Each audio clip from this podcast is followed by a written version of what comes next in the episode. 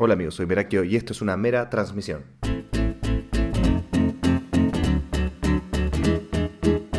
Hoy tengo, eh, no quiero decir invitada, porque como que no, no sos invitada. Básicamente estoy en mi casa. Eh, claro, y la mitad de lo mío es todo tuyo. Es eh, mi esposa Karen Chi. Hola, ¿cómo andan? No sé si hay alguien que todavía no la conozca, de, si ve lo que yo hago, seguramente ya la conoce, pero seguramente esto, que está escuchando a alguien que no tiene nada que ver y dice, ah, la metiste a tu esposa. ¿Qué, ¿Quién es? ¿Qué, qué, qué- cómo te presentarías hoy? Para alguien que no me conoce, Para alguien que no te conoce. soy maquilladora profesional. Eh, tengo mi cuenta de Instagram en donde comparto tips de beauty, eh, maquillaje, cosas que tengan que ver con mi familia. Soy madre de un niño de dos años y casi medio y esposa de un youtuber. Ok. Y vos contás tips de maquillaje, pero también en tus historias, nada, haces entretenimiento. Sí, comparto mi vida un poco. El 100% no es make-up. Capaz que vas caminando por la calle y hay algo que te llama la atención, lo mostrás, haces un chiste, Sí. una joda. Ok. Satamont. Bueno, eso. Pero esta persona que está acá al lado mío no siempre tuvo muy en claro quizás quién era. Uno, uno como que el camino te va eh, desarrollando un poco qué es lo que espera la vida de vos, entre comillas. Vos hacías un chiste siempre cuando éramos más jóvenes, hace unos años, decías, todavía no sé qué quiero hacer cuando sea grande. ¿Vos te acordás de esa, de esa época? Sí. ¿Cómo, ¿Cómo la recordás? Eh, no, eh, creo que igual eh, también estoy para seguir diciendo todavía no sé qué quiero hacer cuando sea grande. Tengo muchas pasiones y sin que suene engreído esto, pero tengo muchos talentos también. O sea, soy buena para distintas cosas. Eh, y así como soy buena para distintas cosas, también tengo energía muy fluctuante. Entonces me entusiasmo con algo, lo hago a full y después me desentusiasmo, pero me entusiasmo con otra cosa y la hago. Entonces tuve muchos como trabajos y muchas pasiones. Y de todas mis pasiones, como que por alguna u otra razón las convertí en trabajo. Eh, cuando era chica quería ser actriz, no tenía ninguna duda. Cuando todos mis amigos termina, cuando terminamos el secundario junto con los chicos de mi curso, todos no sabían qué estudiar y hacían el, eh, ¿cómo se llama? Eh, El coso del test de el orientación test de orientación vocacional. vocacional y bla, bla, bla. Y yo como que yo la tenía clarísima, yo re quería ser actriz, yo iba a ser actriz, yo ya era actriz, ¿me entendés? Como ya está. El tema es que yo siempre quise ser actriz, pero nunca me pregunté cómo lo iba a conseguir, o sea, cómo iba a hacer para trabajar de eso, para que eso sea mi trabajo. Y en ese punto es en el que me frustré, porque me gustó estudiarlo, porque me encantó como prepararme para, pero cuando tuve que hacerlo no supe qué hacer con eso, con la frustración, con, con el no quedar, con los castings, con qué sé yo. Y, y eso me fue como desenamorando y me fue desencantando. O sea, lo que era mi hobby y mi pasión, al convertirlo en mi trabajo y no poder con eso, me, me, me quitó como el amor. Ok. Es, es algo muy difícil, es algo muy difícil vivir de la actuación, pero más que nada vivir de un algo artístico, de Mm. un algo artístico. Eh, bueno, ir a un casting y no quedar, y también seguir capacitándote, y después también encontrarte con la frustración, con el no. ¿Sabes lo que me pasó? Que me, me di cuenta como que no era tan buena aparte. Mm, Me encontré Pero- con, pero- con- con que mi talento llegaba hasta un punto y que después de ahí no estaba dispuesta a hacer todo el trabajo que tenía que hacer, que sabía que tenía que hacer para perfeccionarme y ser más buena, o sea, mejor. Bueno, se- Y- es- es di- perdón, uno siempre se compara con Mm. otro, ¿eh? Y eso siempre te va a pinchar porque siempre va a haber alguien más lindo, más talentoso. Ah, más lindo que yo es difícil, pero Eh, para, ibas a decir algo y yo te corté. no que digamos cua- cuando me tuve que enfrentar como con el desafío que iba a, a hacer eh, todo el esfuerzo que tenía que hacer para perfeccionarme más, ahí me empezó a dar como fiaca y me, me- me sacó las ganas. Mm. Eh, cuando me encontré con esa limitación, como que mi talento llegaba hasta un punto, pero ya, o sea, si quería cantar mejor, tenía que seguir entrenando, si quería bailar mejor, tenía que seguir entrenando, si quería hacer más cosas, tenía que esforzarme más, ir a más castings, hacer más fotos, hacer- es como que eso me, me- me frenó y me fue como quitando el amor. Bueno, es un poco lo que yo hablaba en el primer podcast de, de, eh, si no fracasás, sos un fracasado. Pensá que tu carrera como actriz, vos te sentiste un poco fracasada. Sí. Y, es, y un fracaso es una, una frontera, es un límite que te dice, bueno, ok, fracasaste porque te falta esto, esto y esto. ¿Estás dispuesta a conseguirlo? No, no estaba. Bueno, y, y eso hace una bifurcación que te lleva a otro lado que te apasiona más, pero lo bueno de todo esto es que todas esas herramientas que vos estudiaste para tu proyecto A no es que las perdiste, las No. seguís teniendo y las aplicás a, a tu, a, a tus otras cosas. Obvio. Re- de hecho, eh, ahora ya hace muchos años que no actúo y ayer una amiga está haciendo una, una serie web y me llamó para hacer un personaje y me re divirtió y fui, grabé y todo. Pero después ella me mandó un mensaje a ver cómo, cómo me había sentido y qué tal y le dije, sentí como todo el amor por la profesión, pero a la vez esa distancia que yo decidí tomar como... La sentí también, como llegó un punto que, bueno, listo, ya está, no lo quería repetir más, ya me aburrió, como me divirtió un ratito y después ya quería volver a lo mío. Entonces, como también eso me, me, gustó porque dije, bueno, no me equivoqué tanto en, en abandonar. Y quizás en algún otro momento vuelvo a actuar, ¿eh? No, no es que no, no lo descarto del todo. Es como que en este momento no, no me siento tan cómoda o, no es como mi deseo, mi anhelo. Eh, y ayer que actué un ratito, me gustó eso, actuar un ratito y después volví a mi vida, tuve reunión de temas de maquillaje y la verdad me apasionó más lo otro. Mira, claro. Como no, no me quedé enganchada con la actuación. Y, y- y fue bueno, fue lindo como hacer ese chequeo, tipo, che, a ver, eh, sigo, sigo la misma, sí, sí, sigo la misma, como me redivierte actuar, pero para divertirme, para cagarme de risa. No podría hoy en día estar tipo 12 horas grabando un programa, no, no, me divertiría. Yo, yo a veces me pongo a pensar, digo, ¿no? ¿Qué pasaría? Yo todavía sigo persiguiendo el, el- el trabajo de la actuación. No te digo el sueño, porque el sueño es algo como que siento que es un poco pasivo, entre comillas. Como Mm. sueño, anhelo esto. Y, y cómo sería, ¿no? Digo, bueno, capaz que estaría ocho horas adentro, podría seguir grabando, podría seguir haciendo mis cosas, yo soy muy inquieto. Seguramente quizás aprovecharía ese tiempo en el perdido en el camarín, pero no sé, no sé todavía qué puede llegar Ya a lo vas pasar. a lograr. Ya lo voy a lograr. Obvio. Ya lo voy a lograr. Obvio que sí. Una cosa que a mí me interesó mucho de vos en este último tiempo, que por eso tenía ganas de que grabemos algo, bueno, eh, hoy, el tema de hoy, es cómo te levantaste eh, después de, de ser mamá y si bien estabas como con el el tema laboral, ¿no? Como que no, no, no habías definido bien, bien, bien, además de ser maquilladora, ir a maquillar para eventos, no habías definido bien la cuestión que tenés hoy, esto de, de las clases y, y ganar dinero eh, con tu profesión y también esto de Instagram. Mm.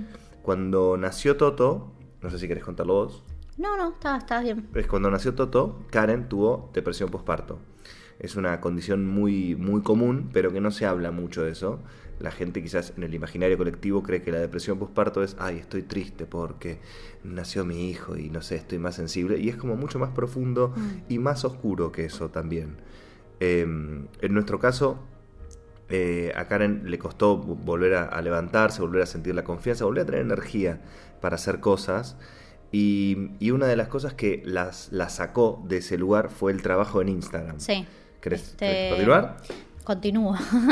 sí, la depresión posparto, digo, calculo que hay tantas depresiones posparto como mujeres parturientas, ¿no? Como que ninguna depresión debe ser igual a la otra, pero sí lo que debe, lo que creo que, que tiene en común es como esta sensación de decir yo quiero pero no puedo. O sea, como no es no quiero, no- no- es como vos querés estar mejor, tenés ganas de, de- de- de mejorar, de, sentirte bien y a la vez es como que sentís que el cuerpo, que la cabeza, que todo eso no, no te responde, que no estás pudiendo con eso que vos querés. Entonces es muy frustrante eso. Y, so- y sobre todo en ese momento de la maternidad, en el que se supone que todo debería ser espectacular, Sí. y tenés a tu hijo, y tenés que ser feliz, y todo es bárbaro, y ahora estás completa porque sos una familia, y vos te sentís para el ojete, ¿se puede decir ojete? Todo. Te sentís re mal, ¿viste? Entonces es como... Y, y la culpa que eso te hace sentir, porque hay tanta gente que quiere tener hijos y vos que ya tenés tu hijo y te sentís tan mal y que qué sé yo. Bueno, e- e- es, un, es un momento de mierda. Eh, nada, si alguien que está en esa o tiene alguien cercano que esté en esa, eh, aguante, apoyo y lo mejor es que tenga contención psicológica, ¿no? Exacto. Alguien que sepa y que pueda orientar. Eh, es muy difícil la depresión. Yo hace poco grabé un video en mi cuenta contando esto de la depresión. Y el punto de la depresión que lo vuelve para mí muy difícil es que cuando vos, por ejemplo, te duele la panza, eh, te tomas un remedio y se te pasa. Y aparte puedes decir, che, no, hoy no voy a laburar porque estoy, tengo una gastroenteritis, o estoy con una jaqueca, toda la cabeza, o me rompí una pierna, no puedo caminar, entonces por eso no voy a ir a tal lugar, o por eso me, no hago esto, o no puedo hacer lo otro. En cambio, la depresión es como que no hay no hay como justificativo, no hay, no, no tenés nada aparentemente, o sea, aparentemente vos sos el mismo de siempre, pero adentro todo te pesa, todo te cuesta, todo se vuelve tan difícil y a la vez no es que vos estás todo el tiempo deprimido y todo el tiempo mal, es como que vos sos la misma persona de siempre, pero cargando una mochila muy pesada y muchas veces el resto del mundo no se da cuenta y te sigue como exigiendo, y muchas veces uno mismo también como se exige seguir en un ritmo de, de trabajo social o lo que sea y a vos todo te cuesta mucho más. Entonces después cuando termina el día es como que sacarte esa mochila y decir, Ay, no, puedo más, es como que los días no pasan, no terminan. Y conjunto esto con que nuestro hermoso hijo le costaba mucho dormir de noche, de corrido y todo, entonces el, no dormir y el dormir muy mal tampoco ayuda, mm. mucho menos en esta situación. O sea, a, nadie le gusta no dormir y es muy difícil, pero en situaciones de depresión el tema del sueño es muy importante. De hecho, cuando estás deprimido, una de las primeras cosas para las que te medican es para que puedas dormir, porque una vez que se el, sueño se... No sé la palabra, como que se... Se, estabiliza. Se estabiliza, eso me, salía, me, salía, se equipara, ¿qué tiene que ver? Bueno, una vez que el sueño se estabiliza es como más fácil, porque uno cuando duerme bien y está descansado, el cerebro empieza a funcionar mejor. Mm. Bueno, eh, y un escape para mí en todo ese momento era Instagram porque yo como que me distraía, me divertía, entraba en contacto con otras cosas que no tenían que ver la con la depresión. Sí, perdón, eh, ¿estás diciendo consumir Instagram o empezar a generar contenido? No, empezar a generar contenido. o sea, como yo no salía mucho, no tenía mucho contacto con otras personas, cuando yo subía un chiste, algo que me causaba gracia, compartía alguna foto, recibía mensajes, comentarios, entonces Em, todo, o sea, todo eso que yo recibía del otro lado era una recompañía para mí. Eh, entonces como que eh, empezó a ser como, como, mis amigos virtuales, como gente que estaba conmigo en ese momento en el que yo la pasaba mal, en esos ratitos conseguía como estar más, más en otra y conectada con otra cosa. Entonces me empezó a, a divertir y a atraer y, a resultar, como a ayudar. Exactamente, empezabas a tener como nada, un, seguidores, más allá de, del rebote que venía por el lado de, de Merakio, por el entre comillas, eh, vos empezaste a, definir un poco más, a ser más autónoma en, en tu cuenta.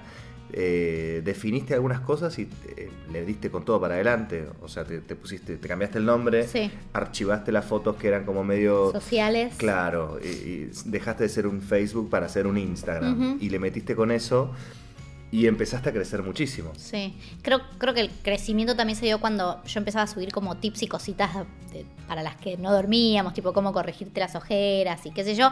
Y, ahí empecé a, a, como juntar mis, mis mis dos pasiones, por, decirlo de alguna manera, ¿no? El maquillaje, que era mi trabajo, y como más la actuación o algo así, o sea, más la parte de entretenimiento. Eh, y cómo compartir eso de una manera divertida, entretenida y tips que, de verdad sirvan, ¿no? O sea, cómo maquillarte con, una, con un bebé en una mano, o sea, como las cosas que me pasaban a mí en ese momento. Y, además es, yo creo que ya es inevitable esto que yo te decía antes de, si bien el fracaso, entre comillas, de la actuación te dejó un montón de herramientas que ya son parte tuya, de, tu personalidad, timing, cuestiones, eh, el humor, etcétera. Agregado a esto que decís vos de, del make-up, fue muy, muy constante tu crecimiento, pero yo siento que en los últimos, en este último año, fuiste como mucho más precisa, más certera y y creció tu cuenta muchísimo. Bueno, pasaron varias cosas. Al principio, eh, con el tema de la depresión postparto, eh, mi psiquiatra descubre que empieza con la sospecha de que aparte de la depresión postparto, eh, yo puedo tener algún tema cognitivo. por lo cual me manda a hacer una consulta con una neuropsicóloga que me hace un test neurocognitivo que duró como dos sesiones y tres horas cada día, es una fiaca, en donde sale que tengo déficit de atención. ADD, el famoso ADD. Eh, que supuestamente lo tengo, bueno, investigando un poco más, que lo tengo desde chica, de toda la vida, pero que siempre fue en un nivel muy bajo y que con la maternidad como me explota un poco más todo en la cara. Y, mm, eh, y no tengo hiperactividad, que es algo muy normal del ADD, eh, que es con hiperactividad, como yo no tengo la parte de hiperactividad, se ve que nunca nadie se dio cuenta en todos estos años. Se hace, el paralelismo con los chicos que tienen ADD en la escuela, que ven que corren, saltan, no prestan atención en el colegio. Ahí, ahí tenés la hiperactividad. Claro. Que digo, ahora ya es como muy normal, entonces en los colegios como que se recontra detectan esos casos. En mi época no, no era tan normal. oh, Como estamos con la tos. En mi época no era tan normal. Entonces, este, nunca nadie se dio cuenta. Y cuando me lo descubren, para mí es como que toda mi vida empezó a tener sentido, porque un montón de cosas por las cuales yo me sentía fracasada, onda que en la facultad nunca pude rendir ninguna materia teórica porque no, no, no, no me daba la cabeza y yo me sentía una fraca total. Como, claro, o sea, mi cerebro tenía un tema, no era culpa mía, no es que yo era una fracasada. No, no, no, claro, bueno, eso está buenísimo porque en la convicción personal de cada uno ayuda un montón y puede ser un, un, motor muy grande. Distinto es si vos decís, te levantas y decís, no, soy un fracasado, no sirvo para nada, que si te levantas y decís, ah, ok, ok, había algo que no estábamos detectando y ya te parás distinto, ya, ya tenés otra convicción. A mí es como que algo de eso me sacó la culpa, ¿viste? Como, bueno, ok, nada, por eso fue así, por eso me costaron un montón de cosas, o, o lo que yo siempre tuve la sensación de que las cosas al resto del mundo le eran más fáciles que para mí, aún teniendo un montón de facilidades como, no sé, qué sé yo, nunca, por suerte, nunca tuve así una gran necesidad económica o, no sé, mis papás me iban a buscar en auto y quizás mis amigos viajaban mil horas para ir a un lugar y yo iba y venía en auto, cosas así. Y, y, aunque para mí eran más fáciles esas cosas, yo tenía la sensación de que las cosas me resultaban más difíciles. Y bueno, con este diagnóstico como un poco de todo eso tuvo sentido porque mi cerebro le implica mucho trabajo prestar atención y lo que para otra persona es un, trabajo normal, para mi cerebro es todo como un ejército trabajando para eso, para lograrlo. ¿Cómo revirtieron eso? ¿Cómo revertimos eso? Se revierte de dos maneras. Bueno, primero la, la, detección es como el punto más importante, ¿no? Y se medica, se toma una medicación que se puede tomar no todos los días, la puedes tomar como para primero sí se, te, sí se toma un tiempo como para encontrar cuál es la dosis que te sirve, qué sé yo. Y después puedes elegir tomarla para los días que vas a laburar y los fines de semana no. Eh, o los días que tengas algo importante, eso ya depende un poco más de cada uno. Es la misma medicación que le dan a los, a los niños con ADD.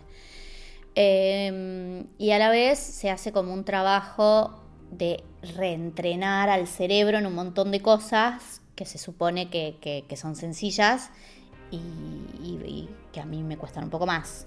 Cuando empezaste a tomar la medicación, bueno, yo que vivo con vos te se vi diferente al otro día. ¿Cómo notaste esa repercusión en tu trabajo?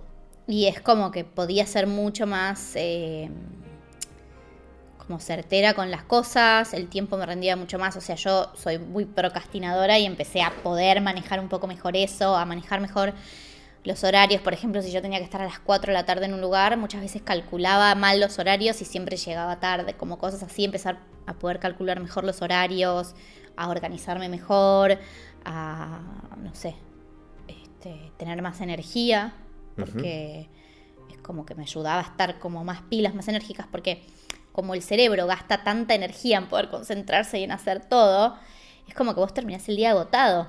Entonces yo siempre estaba cansada, agotada. Bueno, vos sabés.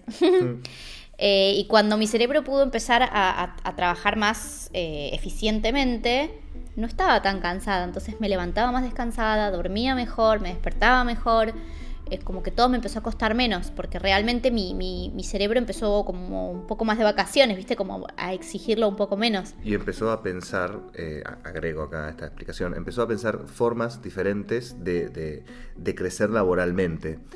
Eh, quiero, eh, quiero hacer un inciso. Sí. Que el ser humano, o sea, es como que nosotros cuando tenemos cubiertas las necesidades básicas, empiezan a aparecer otras necesidades. O sea, si vos tenés hambre, hambre de verdad, no vas a tener quizás el deseo de, generarte una carrera en la que no sé qué, es como que tenés hambre. si, si, estás cansado, estás cansado. Entonces mi cuerpo y mi cerebro se, movía por necesidades básicas. Comer y dormir, y respirar y, y, mantener vivo a mi hijo, digamos. Entonces, cuando yo mis necesidades básicas las pude empezar a, aplacar y a ordenar, o sea, a descansar mejor, a organizarme mejor con la comida, no tener tipo tanto hambre y tanta necesidad de comer y qué sé yo, como que cuando mi cerebro estuvo más tranquilo, empezaron a aparecer necesidades y deseos nuevos, porque tenía lugar en mi cabeza para nuevos deseos, para nuevos desafíos. Nos pasó también que tuvimos, este, bueno, nosotros vivimos en Argentina una crisis económica muy grande y de repente con lo que vivíamos re tranquilos, empezó a alcanzar para la mitad de las cosas. Eso fue tremendo y fue este año. Sí. En enero y febrero, o sea, capaz que la gente nos ve en las redes y dice, ay chicos, ustedes son millonarios. Viajan de acá para allá. No, no, pero vivimos, no quiero decir normal, porque la normalidad es una palabra muy... Tenemos la suerte y somos muy afortunados que vivimos muy bien, pero la realidad es que el, el trabajo que nos mantenía a nosotros como familia, de repente esa plata ya no nos alcanza, por la inflación y por todo eso, esa plata ya no nos alcanzaba para, para mantenernos. Cuando tuvimos la depresión postparto, Karen no, no, no trabajaba, entonces era todo el ingreso entraba por eh, mi escuela de teatro o por mi laburo en, en YouTube y en Instagram. Y, y eso que antes cubría todos los gastos de una familia, ya no. Entonces yo le dije a ella, mi amor, ok, te necesito.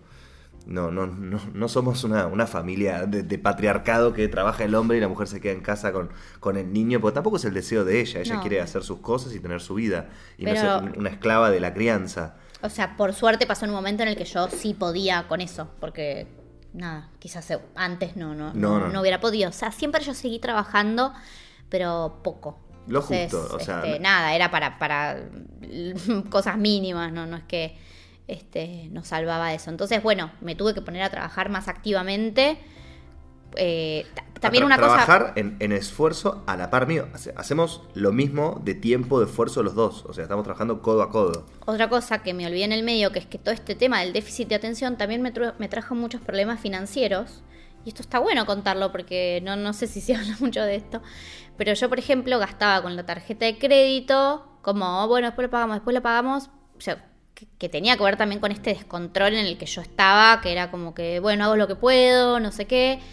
Y de repente me desperté un día con una deuda de, no sé cuánto era. 30 mil pesos. 30 mil pesos en De una tarjeta. nada, ¿eh? De comprar una que- cosita en Pharmacity, Claro. algo en... no es que yo me iba al shopping y me compraba un tapado, no, o sea, era esto, tipo Pharmacity, restaurante, supermercado, esto, lo otro, y, y iba gastando, gastando, gastando a crédito. Bueno, cuando apareció esa deuda, yo, o sea, en ese momento no estaba trabajando nada, era el momento de temporada baja de la escuela de, de Merakio, que no, no, no, no, era cuando no había clases, y yo dije, no, bueno, esto ya no puede seguir así. Más allá de ordenar mis finanzas y sacar las tarjetas de crédito de la billetera, eh, tomé conciencia de que mi familia y yo necesitábamos que yo empiece a generar más dinero y empecé a dar clases de automaquillaje. Te abriste tu estudio. En la, sí, mi socia justo, mi socia Poli, que yo maquillo y ella peina, hacemos novias sociales y eso, se muda a una casa que tiene como un espacio para hacer este un estudio y me dice, armemos el estudio, dale, sí, armémoslo. Y arrancamos ahí en el estudio a dar clases, ella de peinado y autopeinado y yo de automaquillaje. Y bueno, por suerte me empezó a ir muy bien. A mí me encanta dar clases, soy como muy didáctica y me gusta explicar. Y de Instagram traccionaste un montonazo de Sí. gente para, para, para ser alumno. Para los cursos, claro. Como yo en Instagram enseñaba a maquillar y mostraba mis tips y qué sé yo, de ahí em- eh, la gente empezaba a venir. Y el tema es que ni bien em- em- se empezó a armar la, la- la bola, también pasaba que por momentos no, no venía tanta gente, entonces dije, bueno, hay crisis, yo me voy a poner, o sea, prefiero ganar menos por cada persona que venga, pero que siempre esté lleno el estudio. Entonces puse las clases a dos por uno y ahí la rompí, como que se llenaron los cursos. Ah, hubo un momento que vos venías con un crecimiento constante en Instagram, pero tranqui, que fue un poquitito antes de, de las clases Sí. y todo eso. ¿Qué fue lo que cambió en vos que hizo que tu cuenta empiece a crecer tanto? Mira, mi una vez hablando con mi psicóloga, me dice, lo que pasa es que vos en tu cuenta como que no mostrás lo que vos haces. Como que mostrás un poco de gimnasia, un poco de tu dieta, un poco de esto, un poco de otro, pero no mostrás que sos maquilladora, que todo lo que trabajás. Y entonces empecé a ponerle más como conciencia a eso y mostrar más cuando maquillaba, cuando daba las clases. Me llevé como un trípode para el estudio para poder grabar allá. Todo eso, empezar a mostrar lo que yo hacía, me generó no solo más crecimiento en redes, porque la gente se enganchaba con lo que yo hacía, sino que más trabajo. Exacto. Además enfocaste tu energía en un tema Sí. puntual, porque antes se parecía como una cuenta de que de nada, esta persona X que Sí. hace esto, hace esto y hace esto otro. Pero una de las cosas que más funcionan en Instagram, bueno, ya voy a hacer un, un episodio hablando puntualmente de qué es lo que funciona en Instagram, es que cuando vos enfocas en un tema y le pegás, le pegás, le pegás ahí fuerte, la cosa va a tomar una dirección y crece, porque el público sabe concretamente qué encuentra en esa cuenta. Y vos empezaste a mostrar que sos maquilladora y que haces maquillaje y que trabajás de eso, que das clases. Sí, que es mi trabajo y que vivo de eso. Y empezó a crecer la cuenta muchísimo y vos entendiste internamente algo y te cambiaste el nombre de Instagram. Sí, Porque era Mami Makeup, sí. consejos de maternidad y, y makeup. Y tuviste como que cambiaste como dos veces de nombre. Yo me quería sacar el mami makeup, me quería sacar el, el mami. Entonces primero me puse Karen Bark Makeup, pero era como muy largo y después terminé poniendo Karen Bark, mi nombre y mi apellido. Y ahí la cosa empezó a, a- a mostrarse lo que vos sabés hacer. O sea, mostraste lo que sabés hacer. Si vos sabés hacer algo, mostralo. Para eso están las redes hoy, para eso vivimos en el, en el futuro, en el mejor momento del, del- del tiempo para publicitar lo que vos haces. Tanto sea música, canto, lo que sea. Y, y ahí empezó a crecer la cosa. Hago un poco un cambalache igual, porque yo soy también un poco muchas cosas, pero, sí, sí, sí, pero, pero, pero vos sin sos- olvidar, sí, Le metiste a full con eso. Sí. Y, y- y también empecé como a afinar un poco más como con qué marcas trabajaba y con cuáles no. A mí me mandaban tipo muchas marcas como regalitos a mi casa y empecé a decirles que no, o sea, que quien quiera trabajar conmigo hacemos un acuerdo y trabajamos, pero que me dejen de mandar productos que no necesitaban y querían y viste porque también como que el, el- el acoso de cosas me di cuenta que a mí me generaba como disgusto. Entonces A- a mí hice, hice un video de YouTube que lo pueden ver en mi canal de YouTube que regalé todas las cosas que tenía y, y así como más tranquila y sin tanta cosa y sin tanto ruido en el cerebro como que pude empezar a trabajar un poco mejor. Y hoy estás trabajando, tenés tu propio tu propio emprendimiento, vas a abrir tu estudio. Voy a abrir mi estudio Solari. Sola. Ahora el estudio lo tenemos en la casa de mi socia y también es como que al dar tantas clases ya en la casa de mi socia no es tan cómodo porque no deja de ser la casa de, de Es ella un, y es su un familia. altillo que tenés que atravesar el patio y entras y es muy lindo, es un micromundo, pero tenés que atravesar un patio que está descubierto. Hoy que llovía quizás Sí, era un poquitito un incómodo. Entonces, bueno, nada, con mucho esfuerzo y, y mucha de... Ahora ahora va a empezar la parte más difícil que es remodelar y todo eso porque me voy a mudar a un lugar que, que es un poco antiguo, pero lo voy a dejar súper, súper lindo. Este, también para, para ir subiendo un poco el, el- el nivel de, de las clases, de la estructura, de que sea más grande, que pueda venir más gente. Este, tengo ganas de armar así como un coworking de maquilladoras. Es un lugar grande y va a estar buenísimo para generar alianzas y cosas copadas. Con una persona que tenía una condición que no se podía casi ni levantar de la cama, a una persona que está con proyectos que dependen de vos 100%. Pasó un abismo de cosas en ese tiempo. ¿Cómo lo pondrías en pocas palabras? O sea, ese crecimiento que pasó. O sea, quizás incluso palabras esperanzadoras para alguien que está en un momento donde no la está pasando tan bien, quiere tener proyectos, quiere tener ideas, pero primero tiene que resolver sus necesidades Mm. básicas. Sí, entiendo. ¿Qué le decís a esa persona? Eh, Dos cosas. Una, que, que se puede, que como le haría un abrazo y tranqui, se puede, se puede. Y también es, depende de vos. Mm. No hay pastillas mágicas, no hay soluciones este, inmediatas, no hay, el trabajo no es fácil, el esfuerzo no es, no es placentero. No. es placentero. Es placentero también la cosecha, quizás. Son placenteros después. los logros, pero, pero, pero el trabajo, el esfuerzo quizás no es muy placentero. Yo me tuve que encontrar con, con mucho disgusto y con mucho y con mucha incomodidad. Es incómodo. Me tuve que encontrar con esa incomodidad y con esa angustia, pero una vez que me encontré y me enfrenté y la superé, es como que ahí, ahí pasó el, el- el crecimiento. Yo creo que si no lo hubiera afrontado y si no lo hubiera hecho, no, no, no hubiera pasado así. Entonces, si bien, ojo, porque recién dijimos que, que yo empecé a estar mucho mejor a partir de que empecé a tomar la medicación. Sí, porque esa medicación era para un problema que yo tenía en el cerebro y nunca lo había descubierto. Pero igual así no es mágica la, la- la pastilla esa, no es que yo la tomo y ahí cambié. O sea, No, fue no. una decisión mía y es una decisión de todos los días. Y hay días que todavía me cuesta y hay días que todavía estoy un poco apagada. Y hay días que, que me levanto y, y- y me cuesta. Y no es que todos los días son mágicos de acá para siempre. Es un trabajo, es un esfuerzo. Y para un esfuerzo. Y para las personas que somos sensibles, porque quienes solemos tener depresiones o que tuvimos, qué sé yo, somos personas que somos quizás un poco más sensibles. Este, y, y quienes, para quienes somos así, es un trabajo y va a ser un trabajo para toda la vida. Eh, pero es una decisión y depende de cada uno. Siempre a la larga depende de uno. Bueno, espero que te haya gustado este capítulo de hoy. A mí me encantó hacerlo con vos, Me mi encantó, amor. mi amor. ¿Viste? Bueno, bueno, bueno. Eh, seguinos en Instagram, yo soy Merakio, ella es Karen.barg y mm, bueno, nos veremos en la próxima mera transmisión. No sé si solo, no sé si acompañado, lo que sí se sabe es que esto sigue porque amo hacer podcast, porque Merakio te ama.